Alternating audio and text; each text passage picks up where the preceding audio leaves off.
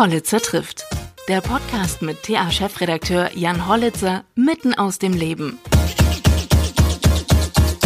Liebe Frau Schirmer, vielen Dank, dass ich heute bei Ihnen zu Besuch sein kann und dass Sie sich die Zeit nehmen, um mit mir zu sprechen über, ja, über Ihr Leben vielleicht und vor allem auch über die kleine weiße Friedenstaube. Ich freue mich, dass Sie da sind. Und ich denke, wir können beide ein schönes Gespräch führen. Ja. ja. Hätten Sie denn jemals gedacht, dass die, dieses Lied, die kleine weiße Friedenstaube, nochmal so eine Aktualität erfährt? Nein. Der Anlass ist natürlich ganz traurig, mhm. dass das jetzt wieder so aktuell ist. Und das Lied, mir wird von vielen Seiten gesagt, das Lied ist aktueller als je zuvor. Mhm. Und wo das überall gesungen wird, ich bin erstaunt, aber begeistert. Und ich freue mich, dass die Leute das Lied wieder singen. Vorige Woche kam ein ganz dicker Brief aus Stuttgart. Mhm. Da hat eine ganze Schule, Omas, Opas, Lehrer, alle äh, vereint auf dem Schulhof gestanden und haben das Lied gesungen. Und das ist für mich eine ganz große Freude. Ja, ist ja, glaube ich, auch gar nicht so selbstverständlich, dass es in, in Stuttgart auch gesungen wird, ne? weil das ja eigentlich eher, könnte ja fast sagen, DDR-Volkslied war. Noch nicht ganz. Mhm. Also ich habe schon zu DDR-Zeiten schon sehr, sehr viel Post bekommen, äh, aber es war eben sehr privat. Mhm. Und äh, ganz besonders habe ich mich gefreut über die Post aus dem Ausland, mhm. Kenia und Finnland und mhm. äh, Österreich und wie, also das war ganz toll, die Schweiz. Mhm. Das ist wunderschön. Ja, bin 19, ich schon sehr dankbar. 1949 haben Sie die ja, Zeilen ja, ja, geschrieben. Mhm. Und das Lied ist entstanden. Das war im März äh, 49. Da gab es noch gar keine DDR. Ja, das Nein. stimmt. Wie, wie sind Sie denn da drauf gekommen, dieses Lied zu machen? Äh, ich hatte Flucht und Vertreibung hinter mir. Mit meiner Mutter sind wir hier geflüchtet, hierher. Und vor mir das zerstörte Nordhausen. Mhm. Das war so deprimierend für mich. Und dann sah ich auf einmal an dem äh, Bretterfenster das Bild von der Taube. Und ich hatte eigentlich nur den einen Gedanken, Taube, nur flieg, bring allen Frieden. Mhm.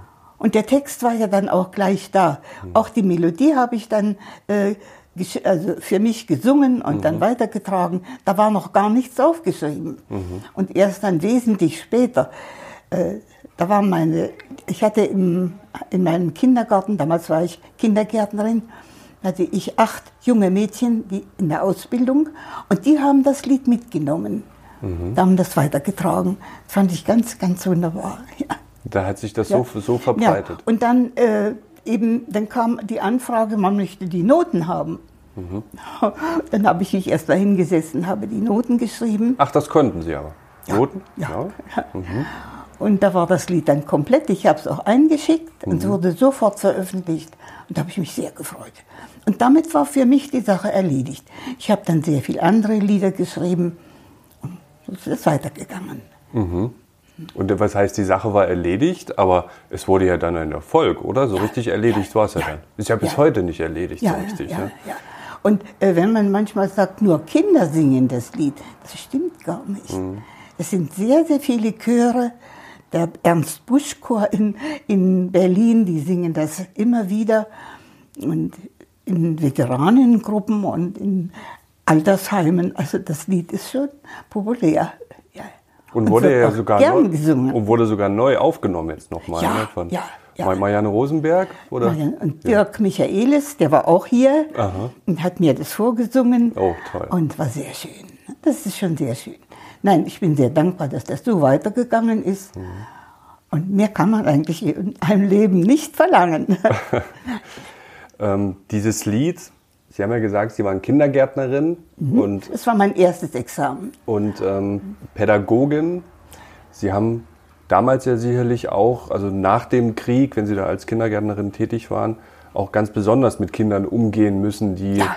in dieser ja doch ähm, also Kinder von Eltern, die vielleicht traumatisiert sind. Ja, ähm, ja, ja, ja. Und das Sie Schöne ist, äh, viele von damals, von diesen Kindergartenkindern, mhm die kommen mich heute noch besuchen. Mhm.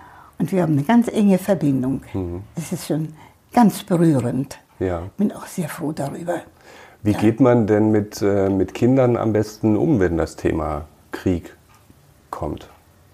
Wie spricht man denn mit Kindern am besten, wenn, ja, wenn, es, wenn jetzt wieder so ein aktueller Krieg ist? Ähm, Die Kinder beschäftigt das Thema ja auch, weil es sie irgendwie umgibt ja. oder sie das aufschnappen. Ich bin immer wieder erstaunt, wie feinfühlig Kinder sind. Die spüren genau, was gesagt werden könnte und was sie empfinden. Und die können das auch ausdrücken. Bin ich immer sehr erstaunt. Das ist sehr, sehr schön. Ich meine, der, ein Junge aus, äh, aus Stuttgart, der hat mir einen Brief geschrieben. Der war so wunderbar. Und er schreibt unter anderem, Sie werden bestimmt bald sterben. Aber es ist schön, dass Sie das Lied geschrieben haben. Ist das nicht wunderbar? Ui. Natürlich. Ich werde 96 und da liegt das nahe. Ich habe nicht mehr viel Zeit vor mir. Aber die Zeit will ich nutzen. Aber Kinder sind ehrlich. Ne? Eben, ja. Und das ist doch schön. Ja. Und äh, gibt es eine besondere ähm, Methode, mit, mit Kindern zu sprechen über das Thema Krieg? Ähm, sollte man es ansprechen, sollte man es nicht Ja, aber ansprechen? natürlich sollte man das ansprechen. Natürlich kindgemäß, dass man das Kind nicht erschreckt. Aber man kann nicht schwindeln oder lügen. Das spüren Kinder sowieso. Ganz ehrlich sollte man das sagen. Das ist nicht richtig, was da geschieht. Das muss man rüberbringen. Und das geschieht auch gut. Das, zumal das Thema ja jetzt auch in Kindergärten und Schulen allein dadurch präsent Ja. wird, Ja. weil eben ukrainische Flüchtlingskinder Ja. ähm, jetzt in den. Kindergärten und Schulen sind und dort das Thema ja auch aufkommt. Ich finde, äh, man sollte nicht kindisch werden bei dem Thema, sondern ehrlich und offen, aber auch kindgerecht. Das sollte man schon rüberbringen. Sie haben eben gerade gesagt, äh, Sie wären 96 und ähm, Sie haben noch wahrscheinlich noch viel Zeit, Ah, es wäre die. Sie, die Sie nutzen wollen. Wie wollen Sie die denn nutzen? Wollen Sie? Na, äh, erstmal will ich meine Ausstellungen weitermachen. Und äh, mit meinen Veteranen singe ich noch fleißig. Ich spiele am Klavier und sie äh, wünschen sich Lieder. Das ist auch eine sehr schöne Sache. Ja, dann eben wie gesagt meine Ausstellungen, die Scherenschnitte. Da sind schon wieder drei große Anfragen da. Ich habe vor vier Wochen in Nordhausen in der Bibliothek äh, eine, meine erste Ausstellung nach Corona wieder eröffnet. Über drei Etagen, das ist schon ganz gewaltig. Da freue ich mich natürlich sehr. Und dann werde ich in die Burg Querfurt gehen, nach Merseburg. Und so geht das weiter. Und hier ja. im Hause sowieso, da stelle ich aus. Im Moment hängen meine Blütenbilder da. Da freuen sich alle und bedanken sich. Das ist immer sehr schön. Ich habe es ja eben schon gesagt, Sie sind ja wie ein kleiner Star wahrscheinlich hier in Ah. der Einrichtung. Nein, nein, ich bin eine alte Dame unter alten Menschen. Und ich fühle mich hier wohl. Ja. Ja, Sie haben es auch schön eben gerade schon gesagt. Äh, ein wunderschöner Schrank, den Sie hier haben. Ein, ist das Eiche oder ähm, was, ein, ein alter Holzschrank steht hier? ja, das ist Eiche. Eiche. Ja, hm, ja. Ein, ein mächtiger Schrank, der mit hier eingezogen ist. Ähm, ganz toll. Zu Hause in meiner großen Wohnung, ich habe doch erst in Nordhausen gewohnt, da hatte ich natürlich mehr Platz für Bücher. Und jetzt haben wir nur noch das, was meine Tochter ausgesucht hat, haben wir jetzt hier in den Schrank gebracht. Es sieht nicht so schön aus. Aber das Wichtigste, was ich wollte, habe ich noch mitgenommen.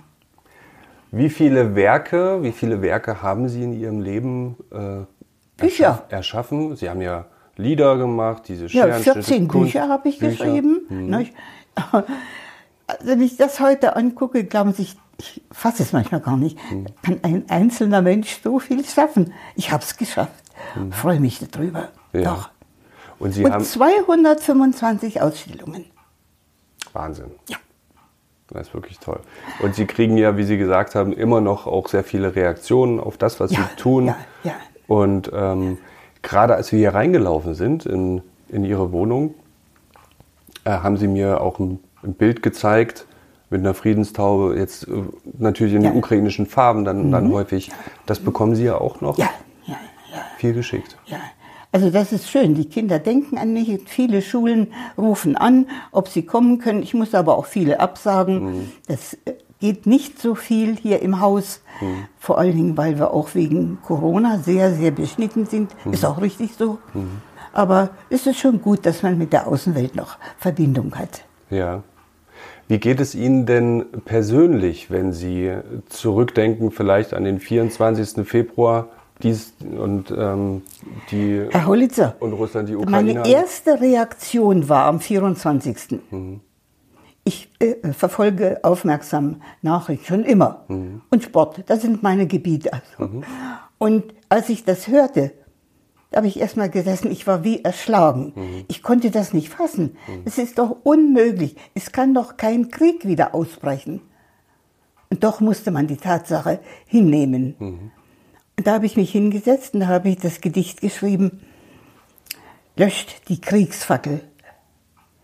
Und das habe ich dann am, es war ein Donnerstag und Freitag, habe ich das dann der Zeitung geschickt. Und es kam dann aber am Montag. Und das war eine ganz tolle Reaktion. Da habe ich sehr, sehr viele Anrufe hier aus der Gegend gekommen. Weinende Menschen haben ja, Frau Schirmer, Sie haben uns aus dem Herzen gesprochen. Das stimmt. Ich weiß nicht, ich äh, versuche es nochmal äh, zu sagen. Also löscht die Kriegsfackel. Ich sah das Bild immer noch, wissen Sie, der lange Tisch. Da sitzt der und da saß der andere Politiker. Das war meine erste Zeile. Da sitzt er am lang, langen Tische. Und das erfriert jede Zuversicht, wenn man das Bild schon sieht. Das war mein Anfang. Dann, äh, wir glaubten, die Glut sei erloschen. Es gibt keinen Krieg mehr. Und dann haben wir es erfahren, die Kriegsfackel brennt im Osten am Asowschen Meer. Und dann eben mein Bekenntnis, wir wollen in friedlicher Nachbarschaft leben. Wir werden unsere Stimme erheben, wir werden nicht schweigen. Und ich schon gar nicht. Und wenn man äh, in der Zeitung über mich schreibt, die alte Dame will immer noch die Welt verbessern. Ja, natürlich. Aber allein schafft man das nicht. Und ich werde auch nie schweigen, so alt ich geworden bin. Ja, damit nutzen Sie natürlich auch Ihre Bekanntheit, die Sie dieser kleinen weißen Friedenstaube zu verdanken haben, wahrscheinlich in großem Maße. Also berührt Sie das doch sehr, was da gerade passiert. sehr, ja. Und das sage ich auch. Das sage ich auch offen. Ja, Ist das auch ein großes Thema hier äh, bei den Bewohnern in der Einrichtung? Mit Vorsicht. Äh, wir wollen bedenken, dass viele alt sind, alt körperlich und auch geistig. Und das muss man berücksichtigen. Also muss man sehr Ja. dos- dosiert damit umgehen. Hm. Und es hat Aber- wahrscheinlich auch jeder eine andere Meinung dazu. Ne? Die Meinung ist insofern für alle ganz fest, der Krieg ist schrecklich. Und das hat keiner gedacht. Und da stimmen wir alle überein.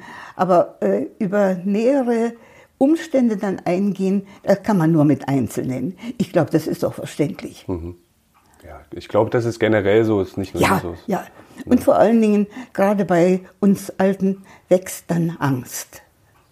Das ist ganz, ganz äh, verständlich. Weil Erinnerungen hochkommen, Ja, oder? ja, ja. Wie alt waren Sie Kriegsende? 45? 19. 19? Ja, also haben Also ich war 18, ich wurde dann 19. Mhm. naja, dann haben Sie das ja alles sehr bewusst Ja. äh, mit, Ja. Mhm. miterlebt schon einmal. Mit Mutter sind wir dann aus Schlesien geflüchtet. Übrigens, das möchte ich mit viel Freude sagen, äh, meine Verbindung zu Polen ist sehr, sehr eng. Und ich habe da auch nun äh, schon Ausstellungen gemacht mit der Universität von meinem Heimatort Zilona Gora, früher Grünberg. Da habe ich eine ganz enge Verbindung. Und die Studenten haben meine Scherenschnitte, einen Teil übernommen und wandern selbstständig durch Polen und da werden die Bilder ausgestellt. Das ist für mich so eine große Freude. Wir haben ja sogar ähm, so, eine, so eine leichte biografische Parallele, denn meine Großeltern väterlicherseits sind au- auf, aus dem ehemaligen Gebiet der- Tschechoslowakei auch nach Nordhausen Ja. gekommen. Also meine Großeltern väterlicherseits stammen hier aus Nordhausen eigentlich müsste ja. Sudetenland gewesen sein, ne? Sudetendeutsche. Schön. Und es gibt auch immer noch äh, den Namen Hollitzer in Nordhausen. ja, auch wenn ich in Erfurt lebe. Gut, ja. Ja. Ähm, und daher ist das natürlich für mich, auch wenn ich eine Generation äh, später bin, ähm, auch ein Thema, ähm, mit, einem, mit dem ich mich beschäftige, weil es so äh, doch biografische, biografische Dinge gibt, die ich jetzt äh, vielleicht auch besser verstehen und nachvollziehen kann. Wenn es um diese, äh, dieses Leid geht, was die Menschen jetzt erfahren, warum sie flüchten müssen. Und wenn man sich jetzt vorstellt, dass äh, die Ukrainer vor ein paar Wochen noch ein normales Leben geführt haben, so wie wir vielleicht, und dann plötzlich alles hinter sich lassen müssen und, und Ja, das haben wir ja erlebt. Das liegt ganz, ganz deutlich noch vor mir. Und das wird man auch nicht vergessen. Und heute habe ich in der Zeitung gelesen, und das hat mich ganz, ganz toll berührt. Die ersten Leute wollen zurück.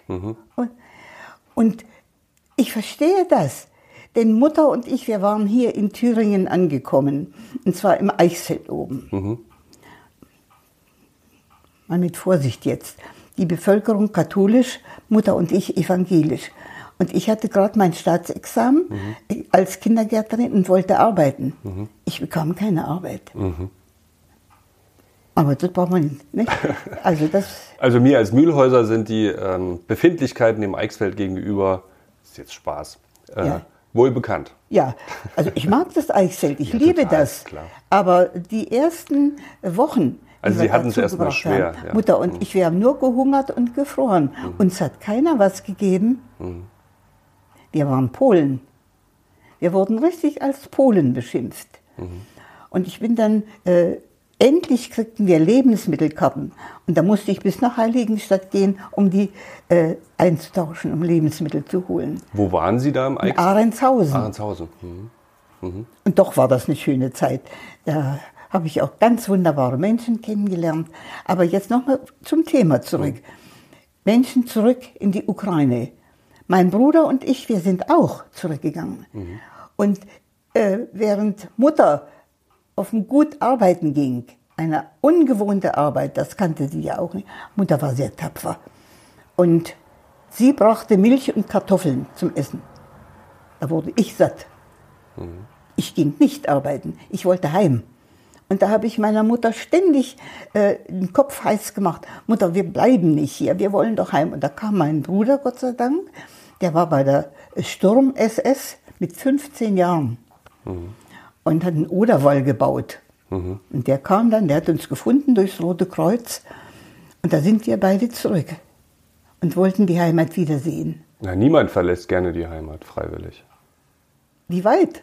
Niemand verlässt gerne die Heimat oder flüchtet einfach. Ja, ich wollte wieder nach, nach Grünberg, also nach, Weil nach weil es ja, weil's ja diese ja, an die Vorbehalte Oder wieder heim. Nicht? Und die äh, Flüchtlinge, die dort in der Gegend auch noch waren, die haben uns bestärkt. Die haben uns einen Rucksack fertig gemacht mit Kartoffeln und Äpfeln und so, weil wir ja sonst weiter nichts hatten. Und ja, nun geht heim und guckt mal, was da ist. Wir wollen alle heim. Die wollten alle wieder zurück. Und deshalb verstehe ich die ersten äh, Nachrichten, dass man sagt, die Ukrainer gehen wieder nach Hause, wollen heim. Ja. Ich verstehe das sehr gut. Ja. Ja, und wenn es noch so kaputt ist, man will heim. Es ist doch da Heimat. Ich verstehe das sehr gut. Dann hoffen wir, dass die weiße, kleine weiße Friedenstaube weit genug fliegt Ich bin zuversichtlich. und genug Überzeugung hat. ja, ich bin ganz, ganz zuversichtlich und denke mir, äh, das Lied hat so viele Herzen berührt. Das geht nicht unter.